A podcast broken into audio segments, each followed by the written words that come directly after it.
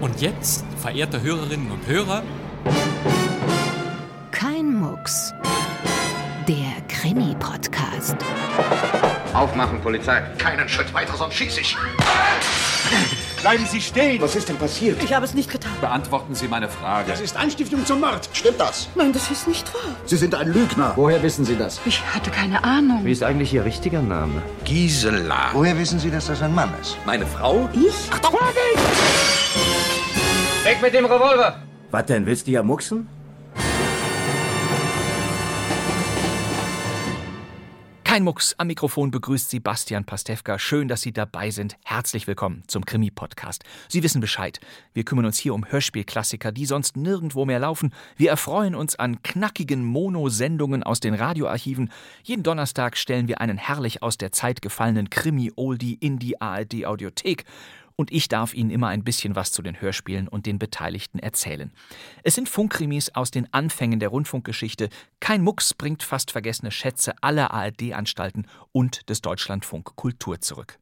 Und eben dieser Deutschlandfunk Kultur hat uns den Krimi dieser Ausgabe besorgt. Es ist eines der ältesten erhaltenen Hörspiele überhaupt aus einem Sender, den es gar nicht mehr gibt und dessen Archive der Deutschlandfunk Kultur heute verwaltet. Wir schalten 70 Jahre zurück. Hier ist Rias Berlin. Eine freie Stimme der freien Welt. Rias Berlin, also das Radio im amerikanischen Sektor, eine Station aus der Zeit, als Berlin in vier Besatzungszonen aufgeteilt war. 1946 nahm dieser von der amerikanischen Militärregierung verwaltete Sender den Betrieb auf. Ab 1953 gab es schon zwei lokale Hörfunkprogramme. Und damals galt Radio immer spielbereit, Fernsehen nur von Zeit zu Zeit. 1954 produzierte der Rias ein Krimi-Hörspiel und das basierte auf einem Theaterstück, The Neck in the Rope, auf Deutsch unter dem Titel Der Kopf in der Schlinge. Genau, und in diesem Krimi Der Kopf in der Schlinge geht es um den Londoner Staatsanwalt Frank Dearden. Ich habe noch keinen Prozess so gewissenhaft untersucht wie diesen. Diese Figur spielte ein Mann, der zu den größten Schauspielern seiner Zeit zählte Also, Herr Sachverständiger, woher stammt diese Wunde? und den man an seiner markanten Stimme erkennen konnte. Plötzlich empfindet ihr alle Sympathie für die Verbrecher, weil ihr glaubt, ihr kennt ihre Psyche. Es ist Martin Held. Übrigens schließe ich dieses Thema, das Gericht hat geurteilt. Fertig. Martin Held kam 1908 in Berlin zur Welt. In den 30er Jahren wurde er Schauspieler. Seine erste Filmrolle spielte er 1951. Schnell wurde er zum Berliner Theater- und Kinostar. Entschuldigen Sie bitte, ich soll Ihnen etwas über den Film erzählen, der demnächst hier in diesem Theater laufen wird. Martin Helds Rollen wurden größer und seine Filme spektakulärer. Martin Held und Hardy Krüger sind die Hauptdarsteller dieses erregenden Films, den Werner Klingler inszenierte. Wie etwa in diesem Reißer von 1957. Die erregende Atmosphäre einer Großstadt erleben sie mit unvorstellbarer Eindringlichkeit. Banktresor 713. Heute würde man Heist-Movie dazu sagen. Damals war dieser Banktresor 713-Thriller mit Hardy Krüger und Martin Held sogar eine freie Nacherzählung eines wahren Verbrechens. Zwei Jahre später, 1959, dann dieser Film. Ich kann mich jetzt hier nicht hinsetzen und Kalbsbraten essen. und- Rostbeef. Und, und, und, und, und, und, und, und Rostbeef essen, während permanent ein Damoklesschwert über meinem Haupte schwebt. In dieser Komödie spielte Martin Held einen Staatsanwalt, den die Vergangenheit einholt. Gestatten Sie, dass ich vorstelle. Oberstaatsanwalt Dr. Schramm. Privat und im Dienst. Stets korrekt und traditionsgebunden. Wahrscheinlich die erste waschechte deutsche Komödie nach dem Krieg. Der mittellose Rudi Kleinschmidt, gespielt von Walter Giller, mischt das Leben des Staatsanwalts Schramm auf. Er hat ihn erkannt als den Mann, der ihn 1945, kurz vor Ende des Krieges, wegen einer Bagatelle zum Tode verurteilte. Und die Rosen für den Staatsanwalt? Rosen für den Staatsanwalt. Ein Film von Wolfgang Staute. In der Titelrolle Martin Held, In einem solchen Fall ist es geradezu die Pflicht eines Beamten, krank zu sein. Walter Giller, Wolfgang Wahl, Ralf Wolter. Schweinerei. Martin Held in Rosen für den Staatsanwalt als unverbesserlicher Nazi. Von wem waren eigentlich die Rosen, Papa? Das erfahren Sie demnächst in diesem Theater.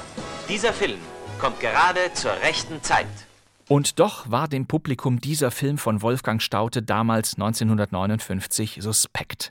Das Wort Satire musste auf das Kinoplakat, damit der Kern dieser Geschichte bloß nicht zu ernst genommen wurde. Der Film ist in den allerbesten Theatern platziert. Ich habe Sie gewarnt. Martin Held blieb in Berlin. Bis 1983 spielte er am Schillertheater. Der Londoner Observer verglich ihn mit Laurence Olivier und bescheinigte ihm unwidersprochen der größte Schauspieler seiner Generation zu sein. Seit 1946 wirkte Martin Held auch in Hörspielen mit, vorwiegend für Radio Frankfurt und den späteren Hessischen Rundfunk, ab den 50er Jahren dann für den RIAS. Würdest du mir einen Mord zutrauen? Wie kommst du darauf? Würdest du mir einen Mord zutrauen? Und nun soll es mit diesem Rias-Krimi losgehen. Der Kopf in der Schlinge von John Bradley.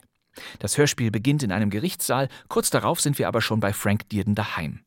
Hören Sie neben Martin Held, Marion Degler als Harriet Dearden, Herbert Wilk als Bill Mason, Harry Langewisch als Sir Percy und als die Henningways Agnes Windeck und Otto Stöckel. Die Regie hat Rolf Purucker. oder zu Protokoll der Geschäftsstelle einzulegen. Damit schließe ich die Sitzung. Der Kopf in der Schlinge.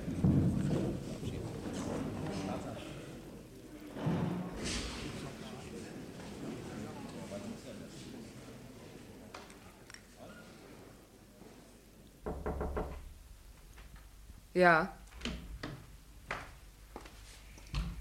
Mr. Mason. bitte. Bitte, Mr. Mason. Guten Tag, Harriet. Guten Tag, Bill. Haben Sie die Zeitungen schon gelesen? Ja, Das Urteil. ist rechtskräftig. Begnadigt? Nein, Das Urteil wird vollstreckt? ja. Wann? Morgen früh. 6 Uhr.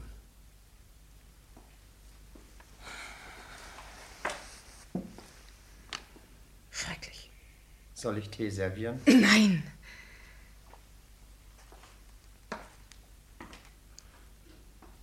Entsetzlich. Gibt es denn keine Rettung? Wenn sich Englands Verfassung und Gesetze nicht bis morgen 6 Uhr früh ändern, ist Armstrong Smith tot. Er ist unschuldig. Ich weiß es und halb London ist davon überzeugt. Sie kennen Armstrong Smith? Ja. Er kann seine Frau nicht ermordet haben. Er ist zu einer Tat einfach nicht fähig. Sie kannten ihn näher. Nein. Aber ich weiß, dass er unschuldig ist. Das Gericht hat ihn schuldig gesprochen, Harriet. Die Beweise sind da. Und Sie? Bill. Was glauben Sie? Der Kriminalist in mir sagt schuldig.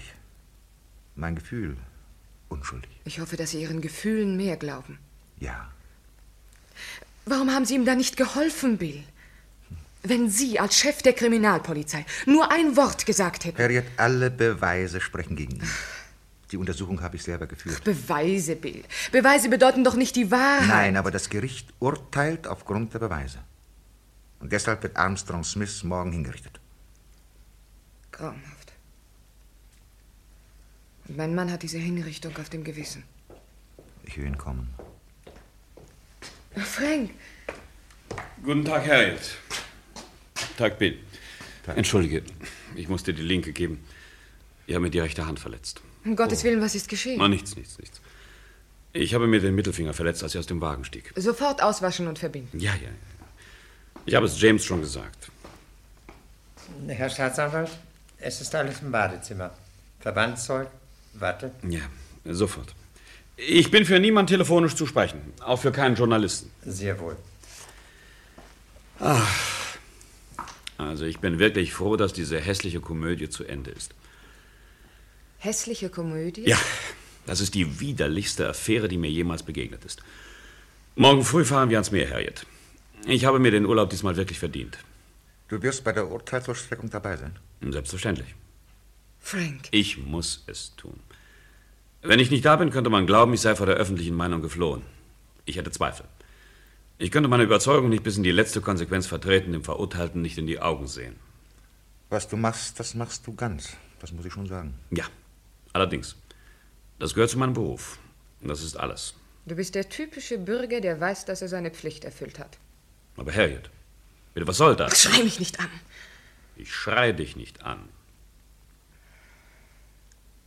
Deine Hand blutet. Oh ja. Ich werde mir einen Verband machen.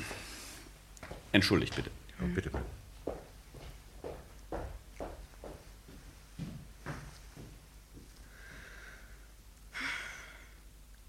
Frank hat überhaupt keine Nerven.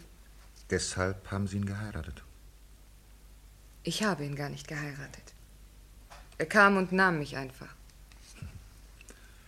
Ich wollte Sie auch einmal heiraten, Harriet. Ja? Ja. Aber ich habe zu lange gewartet. Das war mein großer Fehler. Bill, es ist manchmal kein Vergnügen, seine Frau zu sein. Die Frau eines Staatsanwaltes. Wissen Sie, was das Entsetzlichste ist? Hm? Dass er genauso ruhig wäre, wenn man ihn morgen früh zufällig aufhängen sollte. Manchmal habe ich das Gefühl, dass er ein ebenso vollkommener Schurke wie Staatsanwalt sein könnte. Sie lieben ihn. Wenn ich ihn nicht liebte, würde ich nicht so unter seinem Beruf leiden. Am meisten schmerzt es mich, dass er dieses Handwerk wie einen Sport ausübt.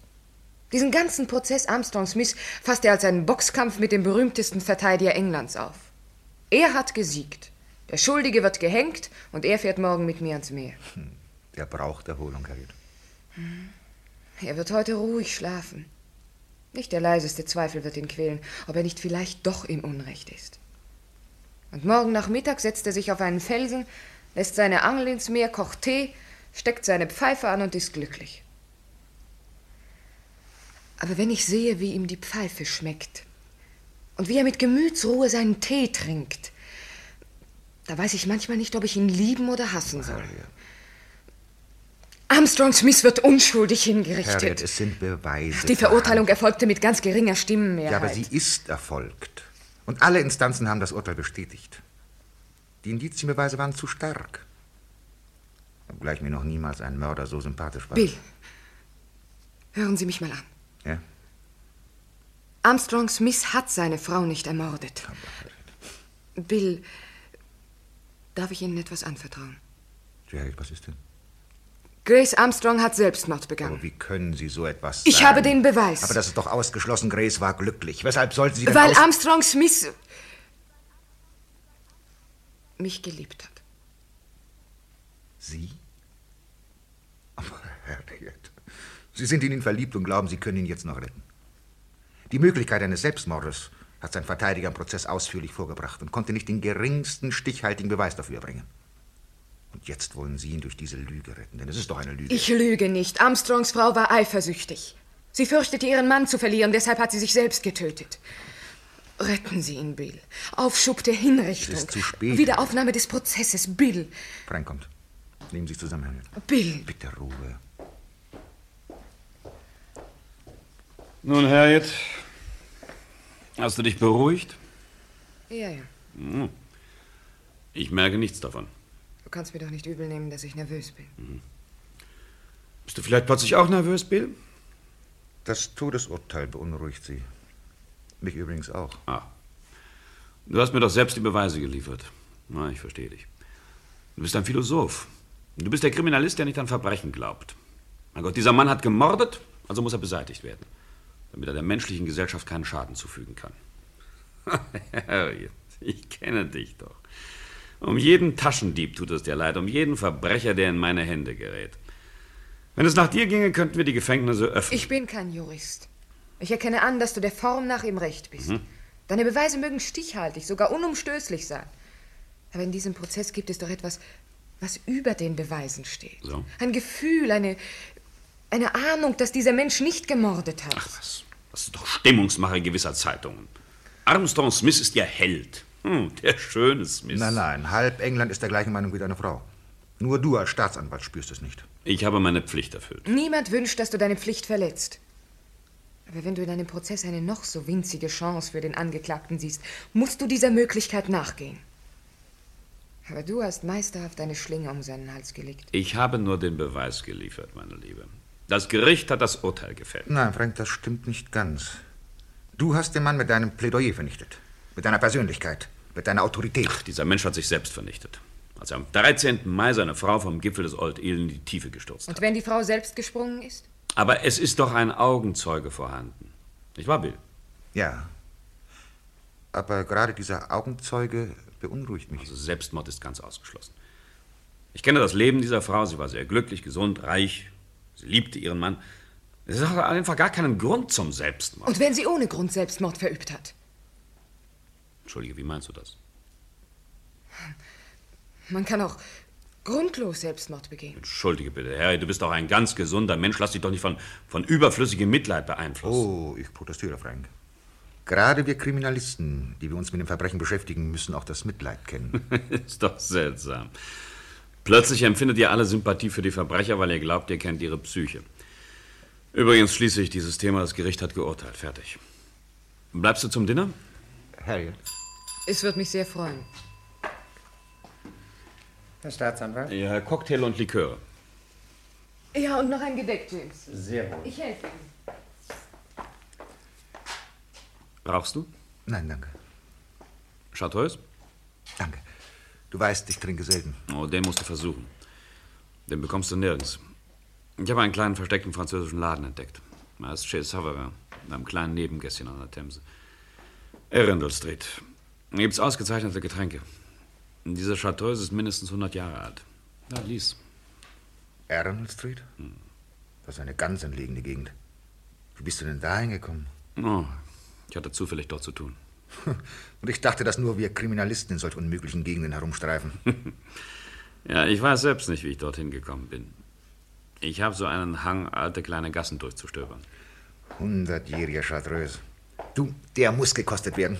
Harriet, machst du es doch auch? Äh, nein, ich möchte mich nur rasch umkleiden. Ich trinke auf Ihr Wohl, Harriet. Danke, Bill.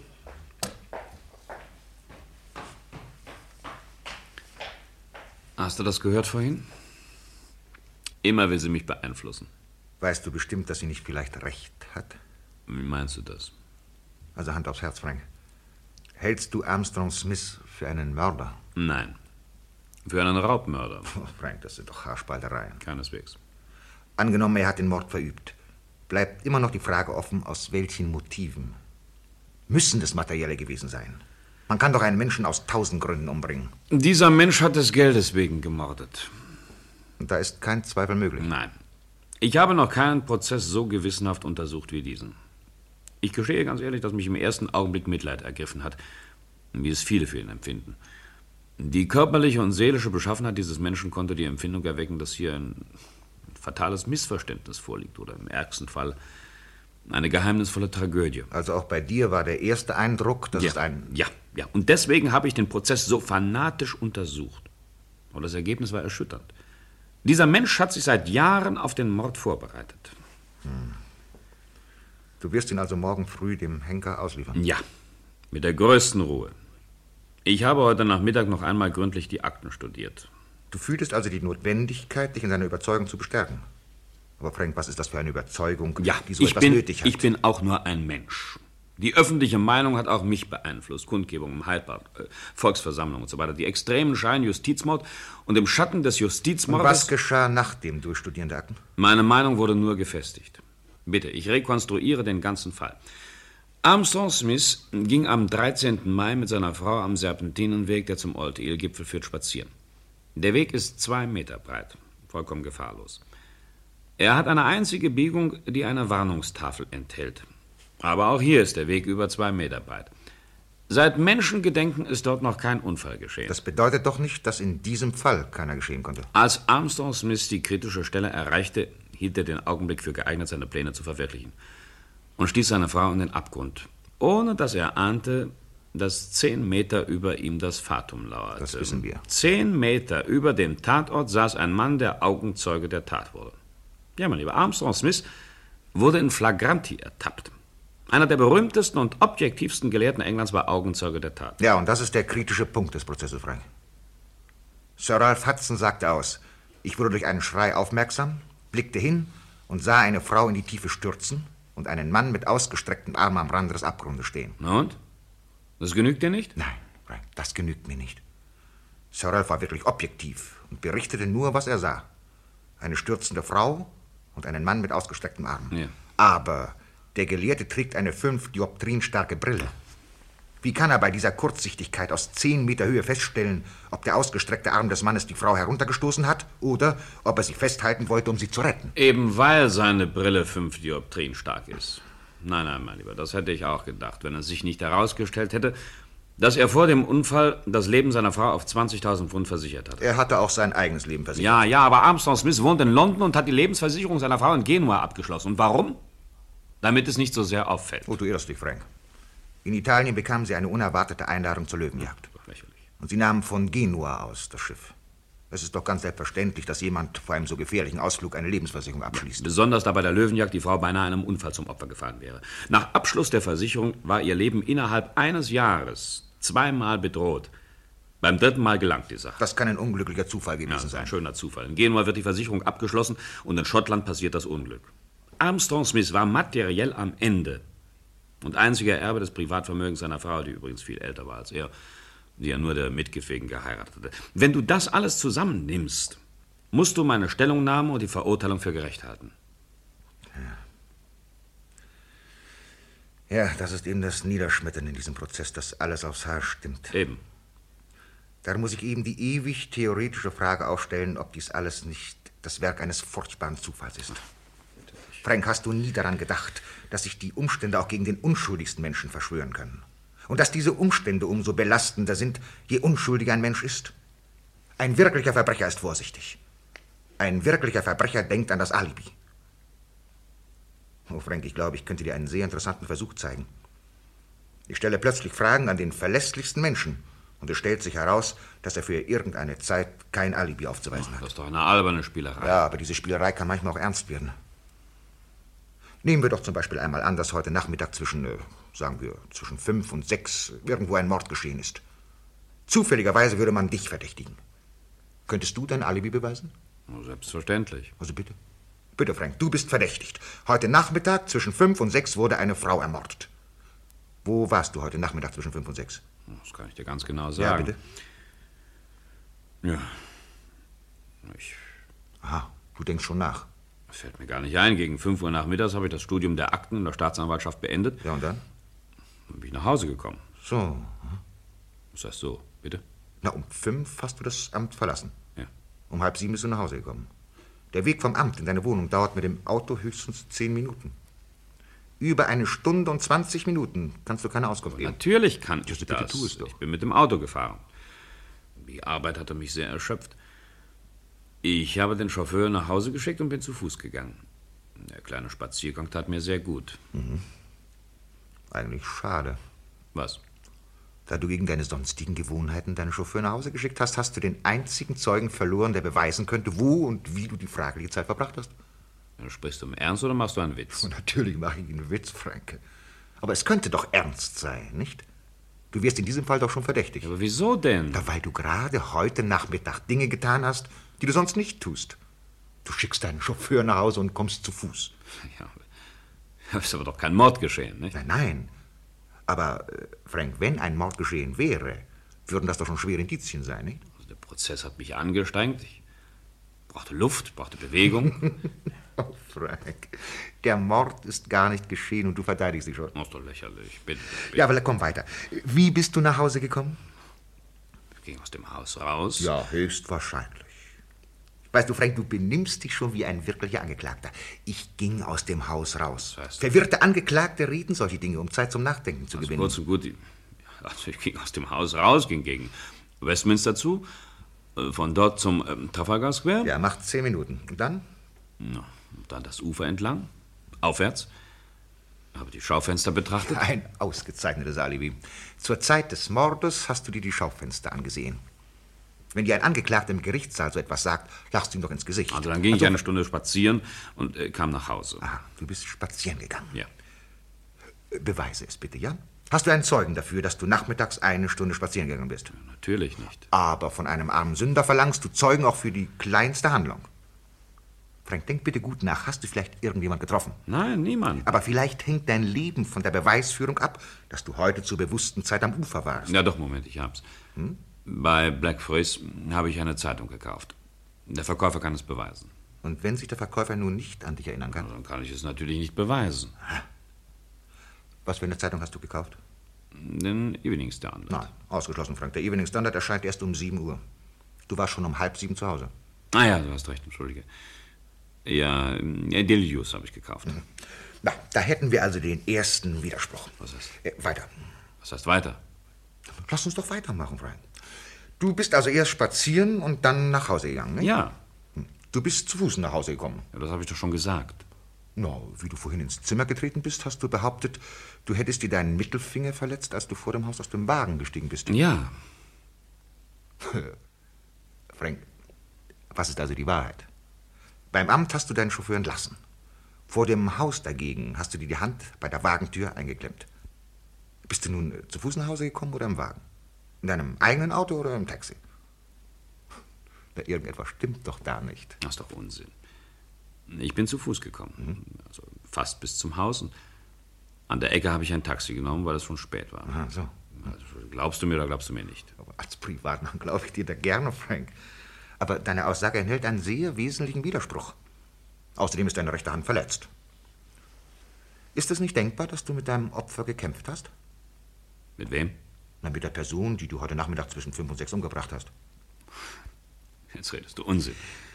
Frank, angenommen, dieser Mord wäre wirklich passiert. Du wärst allen Ernstes der Angeklagte und ich führte die Untersuchung gegen dich. So würde ich konstatieren, dass du nicht nachweisen kannst, wie du zur Verletzung an der rechten Hand gekommen bist. Und dass du mich, ihre Ursache betreffend, irreführen wolltest. Bill, ich bitte dich. Oh, Moment, Frank. Ich gehe sogar noch weiter. Aufgrund deiner schwankenden und widerspruchsvollen Aussage wärst du des fraglichen Mordes verdächtig. Und wenn ich dich nicht sofort verhaften ließe, würde ich dir nach Verlassen des Polizeibüros zwei Detektive nachschicken. Großartig. Ja, bitte. Verzeihung, Hauptmann Mesen wird am Telefon verlangt. Ich habe schon umgeschaltet. danke. Entschuldige bitte, Frank. Bitte.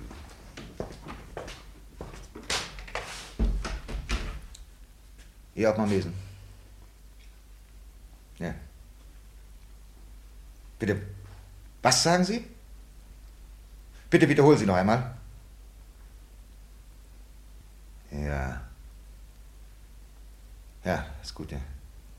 Ja, ich komme sofort. Was ist denn? Deiner Hill ist heute Nachmittag ermordet worden. Die Schauspielerin? Ja. Heute Nachmittag zwischen 5 und 6 Uhr. Ist ja entsetzlich. Ja. Das ist entsetzlich. Auf Wiedersehen, Frank. Auf Wiedersehen.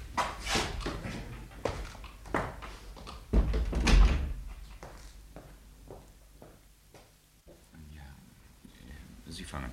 Also gut, ich fange an. Also sage ich zwei Treffer. Zwei Treff, zwei Köder. Nein, passe. Mr. Mason heute nicht eingeladen? Doch, Ja, drei. aber er wurde vor zwei Stunden dienstlich wegbeordert. Kommen Sie, Lord Henningway. Lassen wir die Brettspiele. Ja, ich muss. Ich bin sehr aufgeregt. Wo ist der hundertjährige Chartreuse? Hier. Bitte, bedienen Sie sich. Und er ist wirklich 100 Jahre alt? Ja, das Mhm. ist ja fabelhaft. Die Flasche sieht sehr vertrauenerweckend aus. Der Kartäuser Prior Pater Leon bestätigt, dass dieser Chartreuse im Kloster erzeugt wurde. Nun, was sagen Sie? Ja, wundervoll. Hm. Hm. 120 Jahre. das ist Ja, fabelhaft. Auf Ihr Wohl. Noch ein Glas? Ausgezeichnet. Dass Mönche so etwas brauen können, ne? unsere Pfarrer können nur predigen. Wo haben Sie denn eigentlich her? Mein Mann hat eine geheime Quelle. Ich kann ihn ja fragen. Nein, stören Sie nicht beim Bridge. Ach, er spielt ja gerade nicht. Äh, Frank, Ja? ach bitte. Ja. Lord Henningway ist so begeistert vom Chartreuse. Möchtest du ihm nicht deine Quelle verraten? Nicht gerne. Ist der Stolz unseres Hauses. Mir können Sie es verraten. Ich bin ja nur Quartalsäufer. Heimlicher. Also dann behalten Sie es für sich, Lord Henningway. Talbot House, Arundel Street, Das ist ein französisches Geschäft. Chez Savarin. Oh, bin Ihnen sehr dankbar. In der letzten Zeit habe ich nämlich verschiedene große Enttäuschungen erlebt. Ach, in der Liebe? Naja, oh, viel Ärger im Whisky. ja, denken Sie sich. Seit einem Jahr schmeckt mir der Whisky nicht mehr. Was kann da schuld sein? Hm. Die Arbeiterregierung. Ja, ja, ja, ja, ganz bestimmt die Arbeiterregierung. Du sprichst von der Arbeiterregierung. Aber die existiert doch gar nicht mehr. Trotzdem ist sie schuld daran. Solange diese Leute am Ruder waren, hat sich der Ton auch in den besten Häusern verändert. Man spricht in London weniger, aber man wählt klügere Themen. Man sagt nicht mehr, finden Sie nicht, dass das Wetter heute schön ist, sondern ganz einfach, schön, was? Ja, Ja, die Demokratie wirkt in ganz London veredelnd. Sogar die Zylinder sind billiger geworden. Hm. Und in der kleinsten Arbeiterwohnung ist Licht, Luft, Badezimmer und die Vogue. Meine Frau ist Gegnerin der Konservativen. Nein, nein. Aber die Demokratie bessert die Nation. Es gibt jetzt weniger Hohlköpfe. So? Hm. Hast du etwas gegen unser Benehmen einzuwenden, Liebste? Ja, dein Mann ist mitten im Bridge vom Tisch aufgestanden. Oh. Das ist undemokratisch. Oh, ich bitte um Verzeihung. Nein, nein, nein, ich brauche sie nicht mehr. Sie spielen heute Abend sowieso ganz unmöglich. Na, also du willst doch nicht behaupten, dass Frank nicht gut Bridge spielt. Heute Abend spielt er unter aller Kritik. Er kann kein Chör von einem Karre unterscheiden. Und er sagt dann wie ein Säugling. Also ich werde mir Mühe geben. Nein, danke, danke, ich spiele nicht länger mit Ihnen. Henry, die Partie geht weiter. Du setzt dich auf Franks Platz. Aber Kind, mich langweilt das Bridge. Überhaupt gehen mir alle unsere Nationalgewohnheiten auf die Nerven, vom Fußball bis zum Parlamentarismus. Ich weiß, seit die Königin Victoria tot ist, folgst du mir nicht mehr. Also vorwärts kommen. Oh, Verzeihung, ich muss gehen. Bitte. Die arme Victoria ist ja schon längst tot. Aber meine Frau regiert noch immer. Frank, fehlt dir etwas? Nein, gar nichts. Deinen Gästen fällt auf, wie zerstreut du spielst. Auch bei Tisch warst du sonderbar. Du siehst schlecht aus. Hast du Unannehmlichkeiten gehabt? Aber nein. Ich weiß, weshalb du verstimmt Ich bist. bin nicht verstimmt. Du hast denselben Gedanken wie ich. Während wir hier Gesellschaft haben und Bridge spielen, sitzt Armstrong Smith in der armen Sünderzelle. Lächerlich. Nein, du irrst dich. Ja, aber was hast du dann? Nichts. Entschuldige. Ich muss Bill anrufen.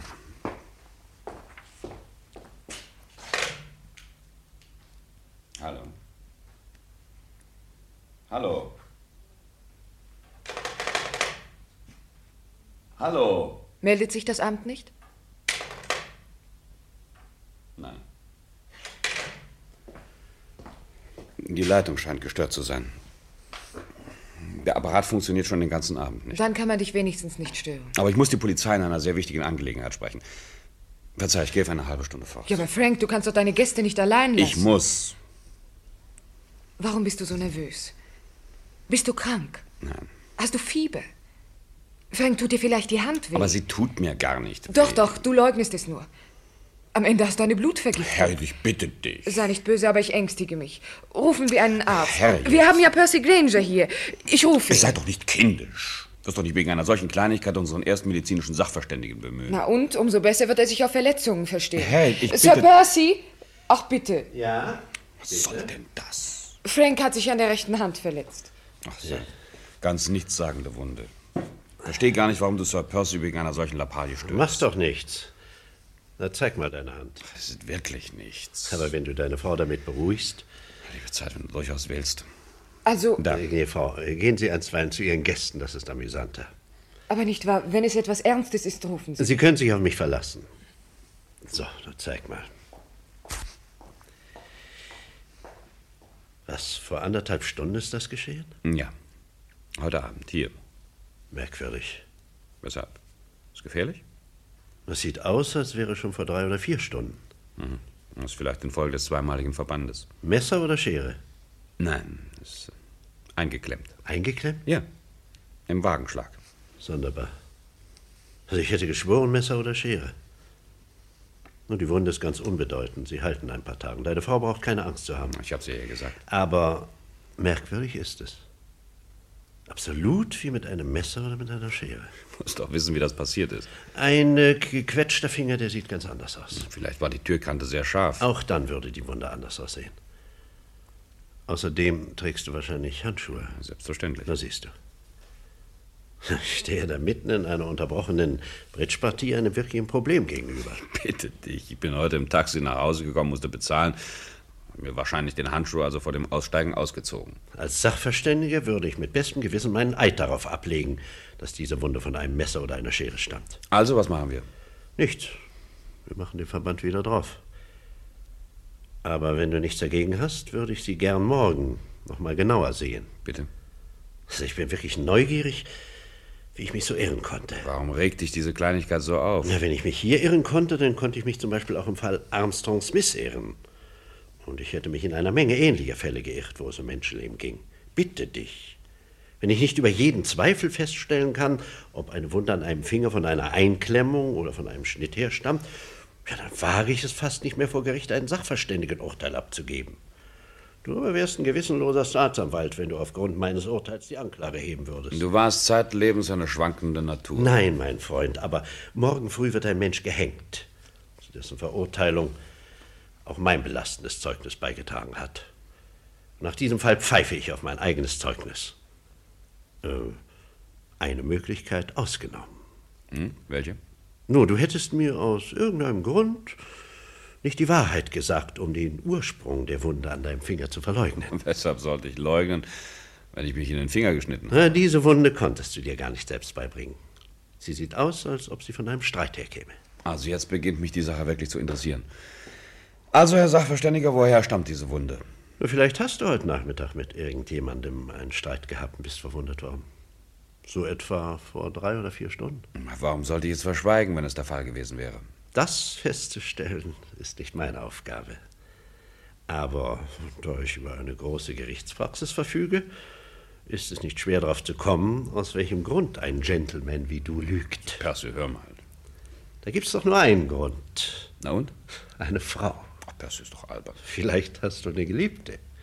Nein. Ich denke nicht so eine ernste Sache. Ich meine, irgendeine kleine Schauspielerin. Kommst du gerade auf eine Schauspielerin? Na, das wissen doch alle, dass du als Junggeselle lebhafte Sympathien für die Bühne hattest, das heißt äh, für ihre Vertreterinnen. Eine oder die andere Beziehung hast du vielleicht auch während deiner Ehe aufrechterhalten, ne? Das ist eine blühende Fantasie. Was? Heute Nachmittag hast du dich mit dem Dämchen getroffen? Eifersuchtsszene? Die Gnädigste hat in ihrem Temperament eine Schere genommen. Das hast du dir hübsch ausgedacht. Da du nicht willst, dass deine Frau etwas ahnt, deshalb hast du dich so gesträubt, mir deinen Finger zu zeigen. Frank, wir sind doch Freunde, also mir kannst du doch die Wahrheit sagen. Du hast recht. Ich bin heute Nachmittag verwundet worden. Also, Aber nicht von einer Frau, sondern von einem Mann. Irgendein exaltierter Kerl, wahrscheinlich ein Anhänger von Armstrong Smith, hat mich heute Nachmittag mit einem Messer angefallen und verwundet. na hörst du. Ja. Das ist im menschenleeren Torweg passiert. Ich habe ihm das Messer entrissen und ihn laufen lassen. Der Staatsanwalt hat einen Attentäter laufen lassen? Ja, ja, ich wollte in der Sache Armstrong Smith nicht weiter Staub aufwirbeln. Jetzt hätte doch wieder Zeitungsartikel Ja, gegeben. warum denn nicht? So ein Attentat hätte in der öffentlichen Meinung viel Sympathie für dich gewonnen. Ich pfeife auf die öffentliche Meinung, Percy. Ich habe ihn einfach laufen lassen. Oh, das ist ja das erste Mal in deiner Praxis, dass du den Schuldigen aus deinen Klauen lässt. Lieber Freund, weißt du was? Ich glaube kein Wort von der ganzen Geschichte. Was heißt das? Ein Attentat ohne Zeugen? Du hast das Ganze erfunden, um den Verdacht von deiner kleinen Liebesaffäre abzuhalten. Percy, also, das Hm? ist mir zu albern. Du es dir aber lassen, du hast dich geschickt aus der Schlinge gezogen. Übrigens interessieren mich die Details nicht. Mir ist es nur wichtig, diese Wunde wurde dir also doch mit einem Messer beigebracht. Nun, lieber Sir Granger, was ist los? Gar nichts. Frank hat sich den Finger eingeklemmt, in drei Tagen vorbei. Danke. Jetzt bin ich wirklich beruhigt. Guten Abend, Harriet. Guten Abend. Äh, Sir Percy, Ihretwegen bin ich hierher gekommen. Ich wusste, dass Sie hier sind. Ich stehe Ihnen zur Verfügung, Hauptmann Mesen. Seien Sie mir bitte nicht böse, dass ich Sie entführe, aber Sie müssen sofort mit mir auf die Polizei kommen. Warum muss das Percy Granger sein? Er ist dienstfrei und hat einen Der Stellvertreter. Fall ist zu wichtig. Armer Sir Granger. Nicht einmal abends haben Sie Ruhe. Oh, das macht nichts. Eben hat er Frank untersucht und jetzt muss er auf die Polizei. Ach, Sir Percy hat Frank untersucht. Ja, ich habe mir seine Hand angesehen. Ja. I- Ja, Sie müssen mit mir auf die Polizei kommen. Sehr wichtige Beweisstücke warten auf Sie. Innerhalb einer Stunde müssen Sie mit der chemischen Untersuchung fertig Ah, sein. Was ist heute Abend eigentlich los? Erst müssen Sie zur Polizei, Bill, und dann kommen Sie und holen mir auch noch Sir Percy weg. Frank ist auch schon den ganzen Abend so nervös und unruhig. Denken Sie, er wollte sogar die Gäste im Stich lassen. Ich muss mit dir sprechen, Bill. Ich bitte dich, Harriet, begleite Sir Percy. Bill kommt sofort nach. Bitte, Sir Percy. Vielen Dank für den heutigen Abend. Und auf deinen Finger, Frank, zeitweise einen frischen Verband. Ja, ja. Ist ganz ungefährlich. Auf Wiedersehen. Auf Wiedersehen. Ich bitte dich, Bill. Ja, aber bitte nur kurz, ich habe keine Zeit. Wozu brauchst du Granger? Ich brauche ihn für eine dringende Untersuchung in der Mordaffäre Dinah Hill. Was denn geschehen? Dinah Hill wurde heute Nachmittag zwischen fünf und sechs erwürgt. Aller Wahrscheinlichkeit nach ist Ihr Freund der Täter. Kennt man ihn? Hm, Das werden wir in kurzer Zeit wissen. Und die Begleitumstände des Mordes? Deine Hill hat sich heute Nachmittag mit ihrem Freund gestritten. Während dieses Streites ergriff sie ein Messer und verwundete ihn. Sie gerieten in ein Handgemenge, in dessen Verlauf der Mann die Frau erwürgte. Kennt man Einzelheiten? Der Mörder wurde wahrscheinlich an der rechten Hand verletzt. Die Würgemale am Halse der Frau sind blutig und weisen auf die rechte Hand hin. Und weitere Ergebnisse? Verzeih, Frank, aber die muss ich im Interesse der Untersuchung geheim halten. Entschuldige, ich bin doch der Staatsanwalt. Ja. Ja, trotzdem kann ich mich nicht weiter äußern. Ich habe vorläufig allen Grund, die Einzelheiten dieses Falles vor dir zu verheimlichen. Hoffentlich hast du mich verstanden. Also, dann adieu. Unterhalte deine Gäste.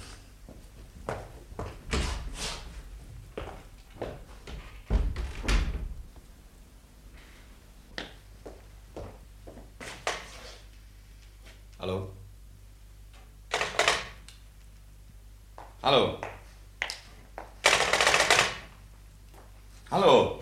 Warum misshandelst du das Telefon? Du weißt doch, dass es nicht funktioniert. Ah ja, richtig. Ich vergesse immer.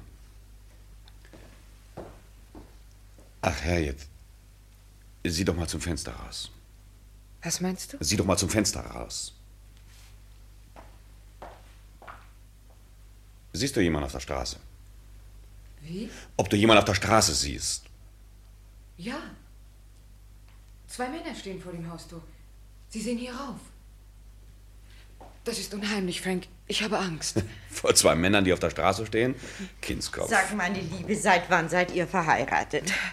Seit acht Jahren. Das ist unmöglich. Wir haben alle das Gefühl, dass wir bei einem ganz jungen Ehepaar eingeladen sind. Der Herr und die Dame des Hauses überlassen die Gäste ihrem Schicksal und flirten miteinander. Ja, ich finde das sehr taktvoll. Gast zu sein ist am idealsten, wenn die Gastgeber überhaupt nicht zu Hause sind. Henry, auf deine alten Tage gehst du unter die Anarchisten. Ich lebe seit 60 Jahren in England. 30 davon bin ich mit dir verheiratet. Wundere dich also nicht, dass ich die gesellschaftlichen Formen in die Luft sprengen will. Was wird Frank sagen? In England sind nur die alten Männer unreif. Weil wir Jahrzehnte dazu benötigen, Eton und Oxford zu vergessen. Ah, der hundertjährige Chartreuse. Ah, Auf Ihr Wohl, Frank. Auf Ihr Wohl, Lord Henningway. Apropos, Frank, findet morgen nicht die Hinrichtung dieses Smith statt? Hä? Äh, Was mag wohl so ein armer Kerl unterm Galgen empfinden? Ich weiß es nicht. Ich unterhalte mich nicht mit dem Delinquenten. Ich glaube, psychologisch ist der Moment der Hinrichtung bei weitem nicht so interessant wie zum Beispiel der Gemütszustand des Mörders nach der Tat. Wie kommen Sie darauf? Ich bin Abonnentin einer Kriminalromanserie. Ich glaube, der Zustand von der Tat bis zur Verhaftung muss unerhört aufregend sein. Sie glauben, dass jeder Mörder verhaftet wird. Früher oder später gewiss. Der Mörder muss sich verraten. Da bin ich anderer Meinung. In London bleiben sehr viele Morde ungesühnt. Soll das heißen, dass die Mörder in den Straßen frei herumspazieren? Oh Ja, einige gewiss. Sagen Sie nicht solche Dinge, sonst kann ich heute Nacht nicht schlafen. Oh, das wäre eine Katastrophe. Also bewegt sich ein Mörder in der Gesellschaft gerade so frei wie andere anständige Gentlemen. Das ist leicht möglich.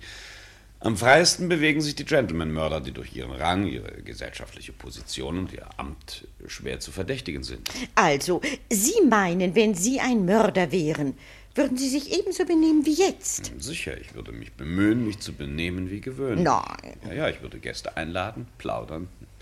Würde Lord Henningway zum Trinken anbieten? Oh, das wäre eine ausgezeichnete Idee. Ah, Der neidische James hat ja schon alles weggetragen. Oh. Äh, James, den Chartreuse für Lord Henningway. Ja, ich würde Bridge spielen. Aber nicht so schlecht wie heute Abend.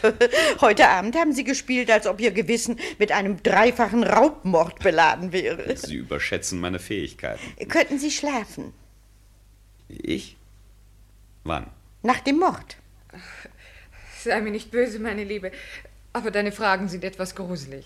Ich habe neulich gelesen, wie sich ein Verbrecher der Polizei selbst stellt. Der Chartreuse. Ach, das kommt doch übrigens in einem berühmten Roman vor. Ja, ja, irgend so ein Russ. Ja, ja, ja, ja, ja. Wie heißt er doch nur, dieser Dichter? Rostopschin. Dostojewski. James. Verzeihung. Ich habe nur laut gedacht.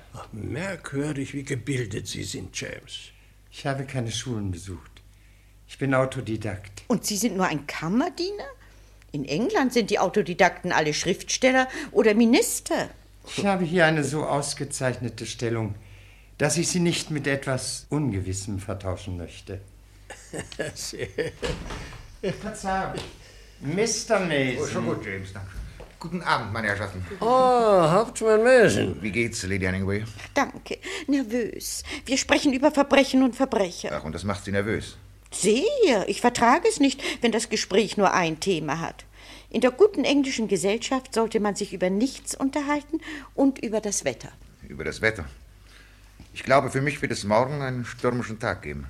Kommen Sie in dienstlicher Angelegenheit zum Halt. Staatsanwalt. Ja, wegen eines Verbrechens, dessen Einzelheiten Frank gewiss interessieren werden. Aber bitte nicht in meiner Gegenwart. Komm, Henry. Bitte, ja?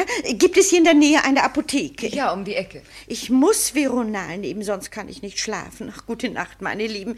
Henry, vor dem Schlafengehen wirst du alle Türschlösser persönlich untersuchen. Wir haben 64 Türen im Haus. Ich wünsche Ihnen eine friedvollere Nacht, als die meine sein wird. Ja, komm, Henry, gute Nacht.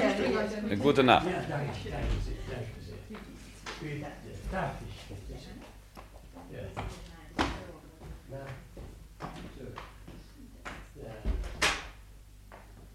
Bitte?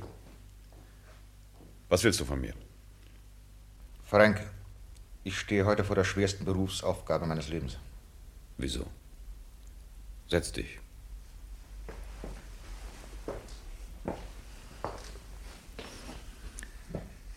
Frank, ist dir während deiner Tätigkeit als Staatsanwalt deine Amtspflicht schon einmal mit der Freundschaft in Konflikt geraten? Nein. Was würdest du tun, wenn es so wäre? Meine Pflicht.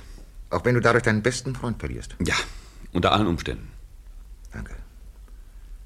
Das ist beruhigend. Aber ich kann mich nicht beruhigen. Was ist denn? Uns verbindet eine 20-jährige Freundschaft, Frank. Wir kennen uns seit unserer Studentenzeit. Wir haben im Guten, Bösen zusammengehalten. Ich kenne alle deine Vorzüge und Fehler. Du hast mancherlei Fehler. Aber ich habe keinen Augenblick daran gezweifelt, dass du ein Gentleman bist. Das würde ich von dir auch nicht erwarten. Doch, und wenn ich daran zugrunde gehe, ich kann es nicht aussprechen. Ja, was nicht? Mein Gott, dass du, der Staatsanwalt, du, der morgen Armstrong Smith zum Galgen geleiten will, du, mein Freund Frank... So sprich doch endlich. Am liebsten möchte ich jetzt meine Entlassung nehmen. Das verstehe ich nicht. Weshalb denn? Frank, das verstehst du nicht, aber ich darf doch meine Stellung nicht aufgeben. Denn dann würde der Fall in fremde Hände kommen. Und ich hoffe bis zum letzten Augenblick, dass ich dir helfen kann. Ja, weshalb willst du mir denn helfen? Aber Frank, deine Hill, die heute Nachmittag zwischen 5 und 6 Uhr ermordet wurde, war deine Geliebte. Das ist nicht wahr. Sie war deine Geliebte. Das ist nicht wahr, das ist eine Lüge. So, und die Gäste sind fort. Was kann ich Ihnen anbieten, Bill? Danke, gar nichts. Äh, äh, Doch. Darf ich um einen Chartreuse bitten? Aber bitte. Danke. Darf ich selbst? Eine sehr hübsche Flasche. Arundel Street. Was für ein geheimnisvoller Fall hat euch denn heute Abend so in Aufregung gebracht? Entschuldigen Sie, Harriet, aber wir möchten Sie damit nicht beschweren. Wollen Sie uns nicht lieber etwas vorspielen? Verzeihen Sie, Bill, aber ich kann nicht. Ich bin sehr müde. Und dann geh doch schlafen, Harriet. Ich habe mit Bill noch zu tun. Gute Nacht, Frank. Gute Nacht. Ach Gott, entschuldigen Sie, Bill, ich vergaß ganz eben gute Nacht zu sagen. Gute Nacht, Harriet. Angenehme Ruhe. Danke.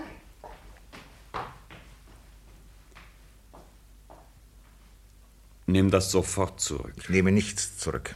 Deine Hill war deine Geliebte. Diesen Satz wirst du noch zu verantworten haben. Du täuschst dich über deine Lage, Frank. Du kannst mich für nichts, was ich sage, verantwortlich machen, für gar nichts. Ich habe Dana Hill kaum gekannt. Ich habe sie zwei oder dreimal im Leben gesehen und das ist sehr lange her. Das ist nicht wahr. Bitte nimm dich in Acht. Fuchte nicht so wild herum. Du solltest lieber deine Hand schonen. Was willst du damit sagen? Gar nichts. Aber ich mache dich darauf aufmerksam, dass der Mann, der Dinah Hill erwürgt hat, an seiner rechten Hand eine blutende Wunde hatte. Sag mal, bist du wahnsinnig? Ein blutender Finger genügt dir, um einen derartigen Verdacht gegen mich auszusprechen? Deine Empörung macht gar keinen Eindruck auf mich. Als Staatsanwalt dürftest du wissen, dass wirkliche Verbrecher meistens empört sind. Du hast für die Zeit zwischen fünf und sechs heute Nachmittag kein Alibi erbringen können. Das war doch nur ein Spaß. Du hast dich in mehrere Widersprüche verwickelt. Du warst spazieren und du warst es nicht. Du bist zu Fuß gekommen und auch im Taxi gefahren. Du hättest dir den Finger an der Wagentür eingeklemmt, aber nach der Meinung Sir Grangers wurde dir diese Verletzung mit einem Messer beigebracht. Du hast darüber mit Granger gesprochen? Ja, sehr eingehend sogar. Ah. Sir Granger arbeitet augenblicklich im kriminalistischen Laboratorium. Ich erwarte von ihm eine höchst wichtige Auskunft. Ach, so weit seid ihr also schon. Ja, so weit sind wir schon, Frank. Ich will dir die Ergebnisse der Untersuchung kurz mitteilen. Ich bin sehr gespannt. Du leugnest, dass Dinah Hill deine Geliebte war. Ja. Ich halte das für durchaus natürlich. Interessant. Du musst es mit Rücksicht auf deine Frau abstreiten. So. Und wie ich dich kenne, würdest du ihr den Mord zugeben, als das Verhältnis zu dieser Frau. Das ist ein Standpunkt, den ich als Gentleman voll aufwürdige. Ich kenne diese Dame kaum. Kaum. Na gut. Reden wir darüber nicht weiter. Die Tatsachen sollen sprechen. Auf die bin ich sehr gespannt. Um 7 Uhr abends war ich in der Wohnung der Ermordeten Dinah Hill. Diese Wohnung befindet sich Arnold Street 75. Na und? In der Arnold Street befindet sich gegenüber dem Hause Nummer 75 ein anderes Haus. Ja, in London befindet sich jedem Hause gegenüber ein anderes. Aber dieses Haus in der Arnold Street hat die Nummer 74. Talbot House. Im Haus ist ein kleines französisches Geschäft. Chez Savarin. Die geheimnisvolle Quelle, wo du deinen hundertjährigen Chartreuse gekauft hast. Bill, ich bitte dich. Es ging mir nicht in den Kopf, wie du dieses versteckte Geschäft entdeckt hast. Jetzt weiß ich es. Es liegt gegenüber der Wohnung der ermordeten Dinah Hill. Überflüssig zu sagen, dass ich diesen Herrn Savarin einem Verhör unterzogen habe. Er erzählte mir, dass ein hochgewachsener Herr von Zeit zu Zeit bei ihm einkaufe. Die Personalbeschreibung passt genau auf dich. Bravo. Jetzt fehlt nur noch, dass Sie unter der Last der Beweise zusammenbrechen. Nein, Frank, du brichst nicht so leicht zusammen. Aber Herr Savarin sagte noch etwas anderes. Er sagte, dass der hochgewachsene Herr auch einige Flaschen in die Wohnung der gegenüberwohnenden Dinah Hill hat bringen lassen. Es wird dich nach alledem nicht überraschen, wenn ich dir mitteile, dass ich das Gegenstück zu dieser Chartreuseflasche in der Wohnung des Opfers entdeckt habe. Außerdem hat der Savarin heute Nachmittag gesehen, wie der betreffende Herr um 5 Uhr in die Wohnung der Dinah Hill ging. Um 6 Uhr aber sah er ihn aufgeregt, hastig, mit gerötetem Gesicht davonlaufen. Das ist doch purer Wahnsinn, Bill. Bist du ganz sicher, dass der geheimnisvolle Herr mit mir identisch ist? Aber das ist doch ein Argument, das deiner nicht würdig ist, Frank. Weiter. Neben der Leiche lag das blutige Messer, mit dem das Opfer vor seinem Tode den Mörder verletzt hat. Ja, zähl die Leute zusammen, die jetzt in London mit einer verletzten rechten Hand herumlaufen. Ja, aber die können vermutlich ihr Alibi beweisen. Und jetzt lass uns von deinem Alibi sprechen. Der Schreibtisch der Ermordeten wurde erbrochen vorgefunden. Der Mörder hat Briefe mitgenommen. Und jetzt beginnt die Sache bedenklich zu werden, Bring. Wieso? Ich muss dir nämlich etwas mitteilen, was du bis jetzt nicht gewusst hast. Im Zusammenhang mit der Affäre Smith befürchtete ich einen Überfall auf dich, ein Attentat. Und aus diesem Grunde habe ich dich in den letzten Tagen durch zwei Detektive bewachen lassen, die jetzt übrigens unten vor der Tür stehen. Was? Du hast dich unterstanden? Es war meine Pflicht, für deine persönliche Sicherheit zu sorgen. Du hast heute dein Alibi nicht nachweisen können, aber ich weiß, was du heute Nachmittag getan hast. Die Detektive haben mir alles berichtet. Und? Was haben sie berichtet? Du hast deinen Chauffeur heute Nachmittag tatsächlich entlassen und bist zu Fuß aus dem Amt gegangen. Also hast du ein Programm gehabt, in dem dich die Anwesenheit des Chauffeurs gestört hätte. Du bist tatsächlich zu Fuß am Ufer der Themse in Richtung Arnold Street gegangen. Dort haben dich die Detektive leider aus dem Gesicht verloren. Aber eine Stunde später hatten sie deine Spur wieder und sahen dich wieder am Ufer der Themse. Du warst aufgeregt, dein Gesicht war gerötet, genau so, wie es Herr Savarin in seiner Aussage berichtete. Du bist dann über die Waterloo Bridge gegangen und jetzt kommt das entscheidende Moment. In der Mitte der Waterloo Bridge hast du ein Bündel Briefe in die Themse geworfen. Das sagen die zwei Beamten aus. Ja, sogar unter Eid. Einem solchen Belastungsmaterial kann man nicht widerstehen, Frank. Und darum beschwöre ich dich, Frank, gib doch dieses zwecklose Leugnen auf. Sage mir, was dich zu dieser Tat bewogen hat. An den Tatsachen, ja, da kann ich nichts ändern, aber ich kann die Untersuchung in eine Richtung lenken, sodass sie möglichst günstig für dich aussieht. Ich habe nichts zu gestehen. Warum denn nicht, Frank? Weil ich deiner Hill nicht ermordet habe. Ich gebe zu, dass deine Beweisführung mich beengt, aber du. Du dürftest auch wissen, dass ich nicht der Kerl wäre, den man so leicht zur Strecke bringen könnte. Ich kenne alle Schikanen der Kriminalistik, Bill. Ich beherrsche den Stoff. Ich sehe jeder Wendung ins Auge. Frank, fühlst du dich so stark, dass du meine Hilfe einfach ausschlagen könntest? Ich brauche keine. Ja, dann bist du verloren. Es gibt nämlich noch einen Beweis, den ich dir nicht mitgeteilt habe. Noch einen Beweis? Ja.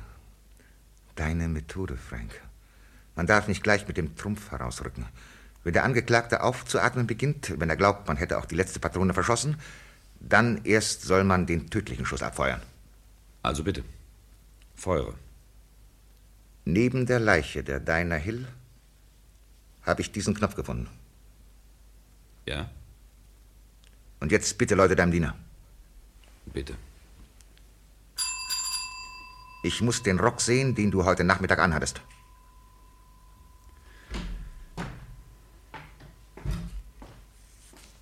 Herr Staatsanwalt? Äh, James, bringen Sie den Rock, den ich heute Nachmittag anhatte. Bitte sehr.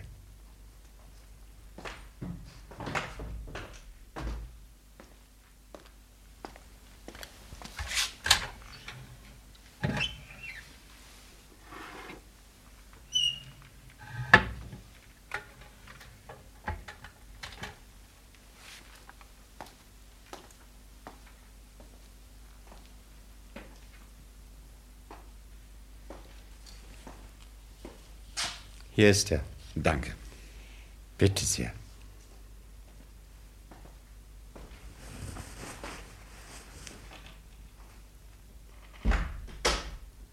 Donnerwetter. Hier fehlt ein Knopf. Der Knopf, der neben der Leiche der Dinah Hill lag.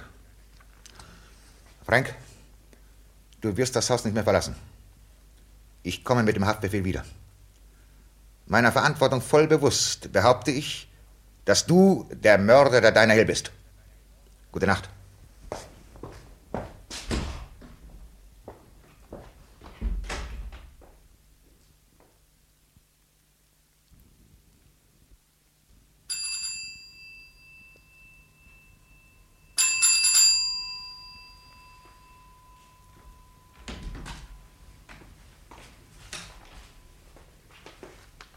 Bitte sehr. James, rufen Sie meine Frau und bitten Sie sie hierher. Sehr Packen Sie meinen kleinen Kabinenkoffer und. Ja, bringen Sie mir auch den Pass. Der Pass ist nicht mehr hier. Wo ist er denn? Den hat Hauptmann Mesen von mir verlangt, um die Visa besorgen zu lassen. Um die. Was für Visa? Das weiß ich nicht. Mhm. Ja, danke.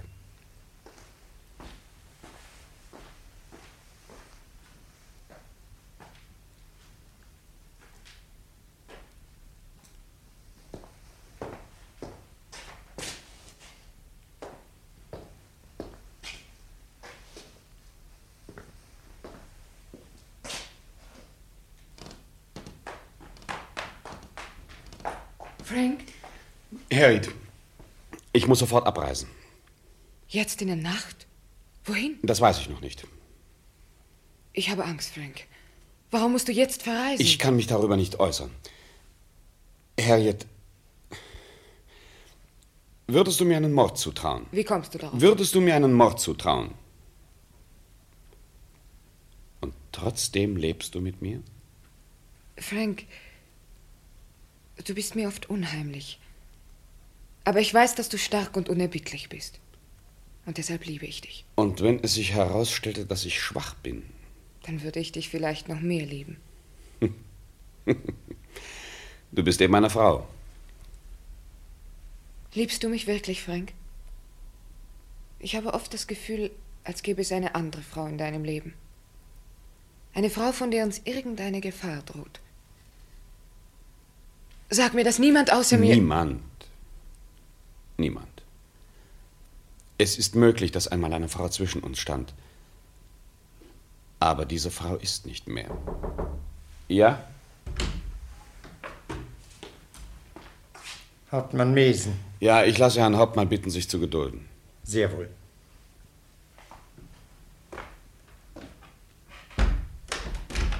Bill? So spät in der Nacht? Ja, was heißt das um Gottes Willen? Bill will mich verhaften. Bitte, Harriet. Lass mich bitte allein. Nein. Bitte. Bitte, Harriet. Ja, Frank.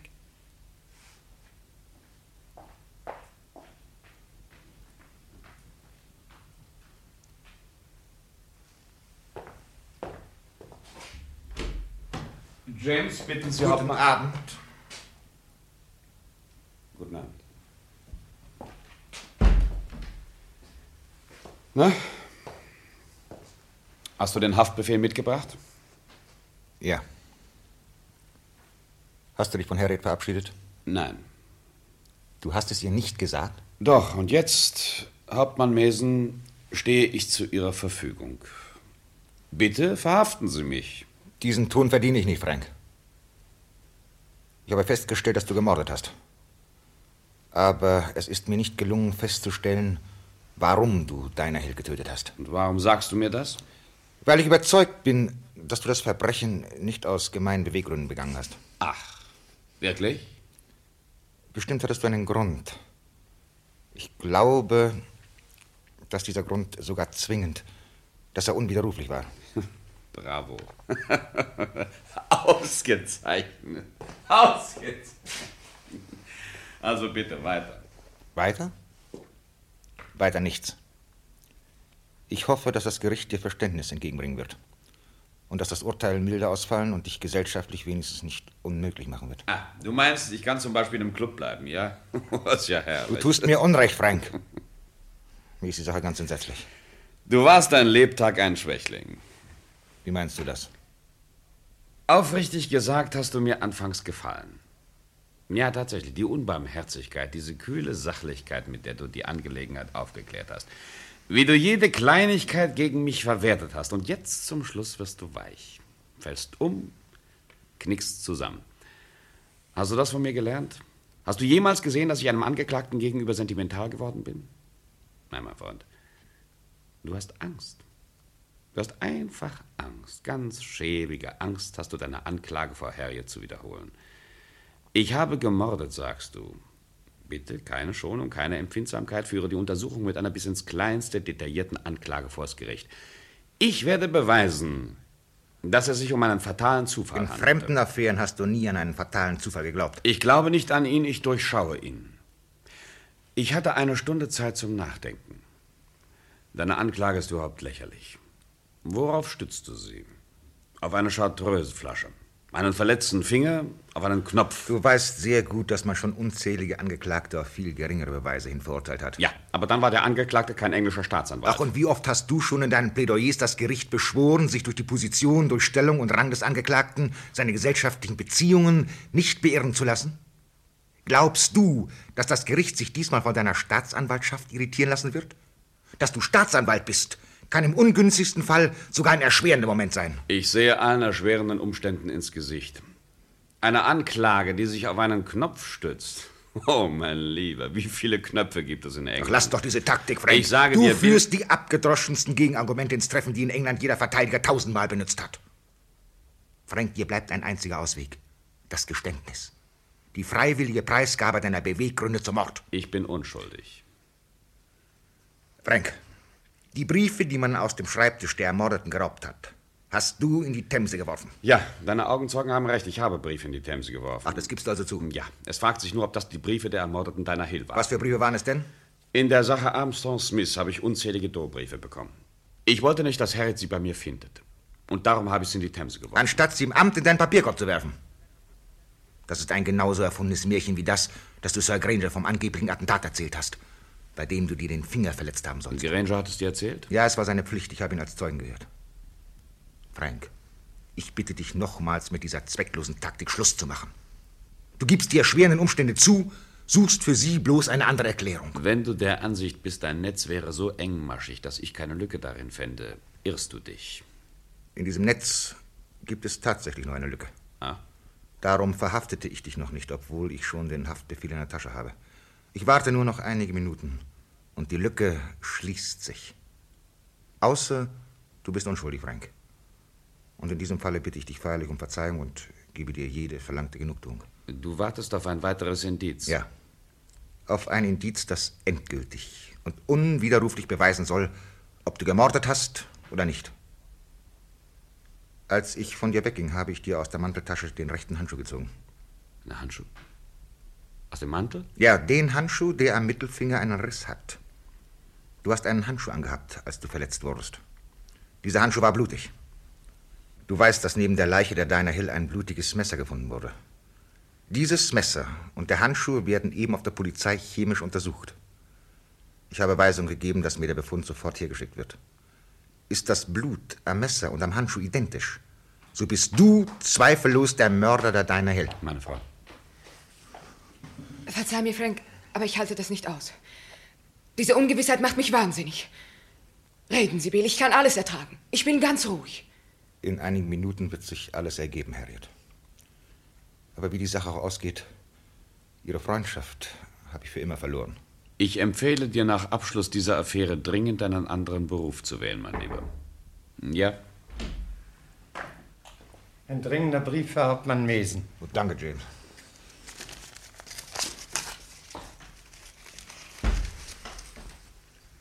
Ihr erstattet die amtliche Meldung, dass ich, dass ich die mir aufgetragene Untersuchung durchgeführt habe. Die Blutspuren am Handschuh und einem Messer sind identisch, rühren somit von derselben Wunde her. Das Netz ist geschlossen. Sir Frank Dearden, Sie stehen unter dem dringenden Verdacht des Mordes an der Schauspielerin Dinah Hill. Nein! Ich verhafte Sie. Das ist nicht wahr. Das kann nicht wahr sein. Frank sagt doch, dass es nicht wahr ist. Fühlen Sie nicht, dass es unmöglich ist, Bill? Und wenn es tausend Beweise gegen ihn gäbe, wenn Augenzeugen da sind, die es gesehen haben, wenn er auf frischer Tat ertappt wurde, es kann nicht sein. Unmöglich. Danke, Harriet. Das macht die Sache leichter. Hauptmann Mesen gehen wir. Rasch. Einen Moment bitte. Ich rufe die Beamten.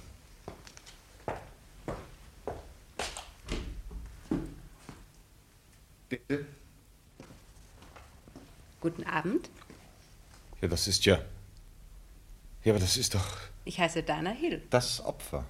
Die Dame, die heute Nachmittag zwischen fünf und sechs ermordet wurde. Ich verstehe Sie nicht. Ja, aber Bill. Ich wusste gar nicht, dass ich heute ermordet wurde. Das ist ja reizend. Bitte. Wie kommen Sie eigentlich hierher?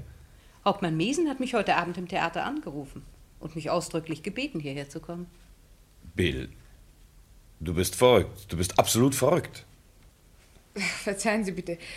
Aber jetzt möchte ich wissen, was los ist. Ja, gnädige Frau, ich möchte genau dasselbe. Bitte nehmen Sie doch Platz, Mrs. Hill. Danke. Aufrichtig gesagt, ich bin sehr in Eile. Mrs. Hill, ich danke Ihnen, dass Sie gekommen sind. Ich brauche wohl nicht zu erklären, dass an dem ganzen Mord kein wahres Wort ist. Tatsächlich? Ich bin heute Nachmittag, als ich mit dir wegen des Alibi sprach, in einer ganz anderen Angelegenheit zum Telefon gerufen worden, Frank. Und dabei ist mir die ganze Sache eingefallen.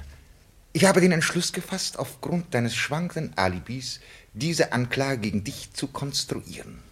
Bill, um Gottes Willen. Sie haben. Ich habe die Affäre in Szene gesetzt, ja. Bill. Ja, darf ich mal fragen, warum Sie gerade mich ermorden ließen? Neben dem Telefon lag eine Zeitung und in den Theaternotizen las ich Ihren Namen. Seien Sie bitte nicht böse, Mrs. Hill. Aber wenn Sie erfahren, zu welch erhabenem Zweck ich mir Ihren Namen ausgeborgt habe, werden Sie mir bestimmt verzeihen.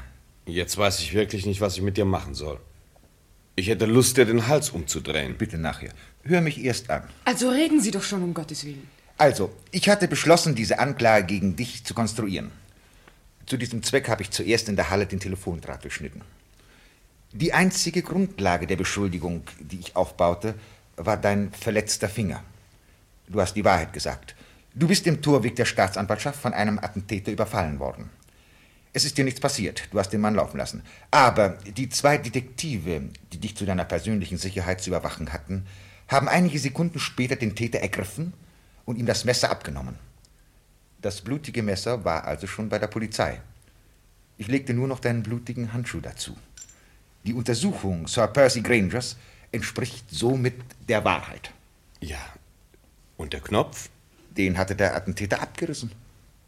Ja, ist es nicht sehr merkwürdig, dass Dana Hill gerade im Hause gegenüber von Savarin wohnt? wohnt gar nicht da. Das habe ich erfunden. Was? Und alles andere dazu. Ja, aber warum haben Sie das getan? Harriet, ich wollte, dass der Staatsanwalt auch einmal den Seelenzustand eines Angeklagten verspürt, der den Kopf in der Schlinge hat. Also meine Rolle in diesem mysteriösen Spiel scheint nun wohl zu Ende zu sein. Vollkommen. Da möchte ich mich aber verabschieden. Oh, schade, ich hatte eigentlich damit gerechnet, dass Sie unser Gast sein würden. Wollen Sie nicht doch noch ein Gläschen? Dankeschön. Es war mir eine Ehre, einem so erhabenen Zweck dienen zu dürfen. Aber ich habe es wirklich eilig. Ich habe morgen früh eine schwere Probe. Ich danke Ihnen, dass Sie mir geholfen haben. Aber gern. Es hat mir Spaß gemacht. Gute Nacht. Gute Nacht, Gute Mrs. Nacht. Hill. Gute Nacht.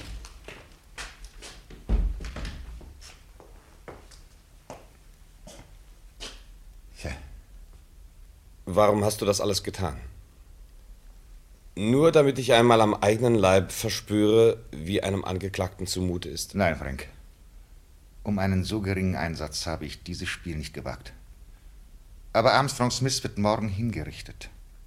Ich weiß nicht, ob er schuldig oder unschuldig ist.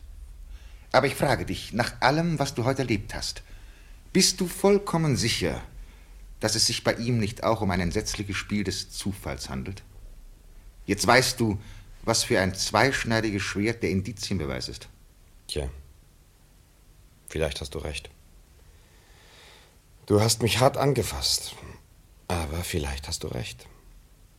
Man muss die Wahrheit auch auf anderen Wegen suchen. Mit der exakten Sicherheit der Mathematik zu behaupten, dass Armstrong Smith schuldig ist, das. das kann ich jetzt nicht mehr. Und was wirst du tun? James, meinen Mantel und meinen Hut. Und den Wagen. Wohin gehst du? In die Staatsanwaltschaft.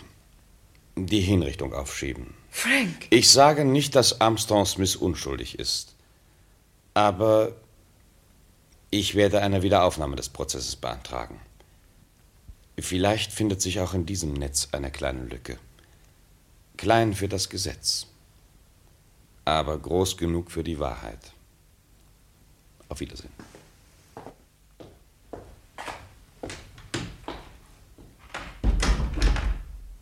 Bill. Bill, ich danke Ihnen.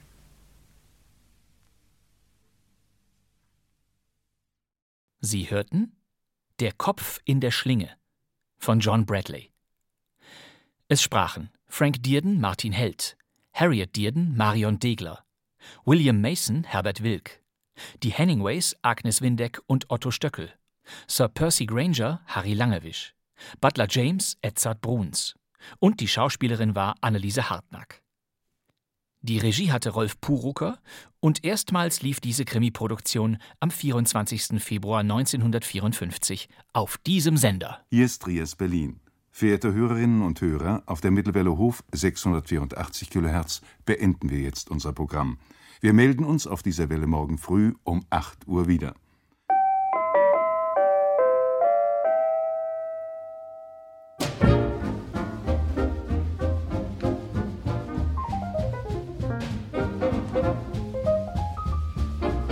Und damit beenden auch wir das Programm. Das war kein Mucks, der Krimi-Podcast mit Hörspielraritäten aus alter Zeit. Meine Damen und Herren, versäumen Sie nicht, das nächste Mal wieder Ihr Radio anzustellen. Immer donnerstags gibt es neue Kein Mucks-Folgen in der ARD-Audiothek und überall sonst. Den Wünschen vieler Hörer entsprechend Bleibt dieser Podcast eine Gemeinschaftsproduktion aller ARD-Kanäle und des Deutschlandfunk Kultur, der uns der Kopf in der Schlinge aus den Archiven des RIAS bereitgestellt hat. Und ich glaube, damit können wir hier diesen Fall abschließen. Darf ich Ihnen dann heute für Ihre liebenswürdige Mitwirkung danken. Wir sehen uns ja in einer Woche wieder bei dem nächsten Hörspiel. So wird es sein. Warum fahren Sie nicht nach Hause? So wird's gemacht. Ich darf mich verabschieden. Mein Name ist Bastian Pastewka. Danke fürs Zuhören. Tschüss und alles Gute. Radio immer spielbereit, Fernsehen nur von Zeit zu Zeit.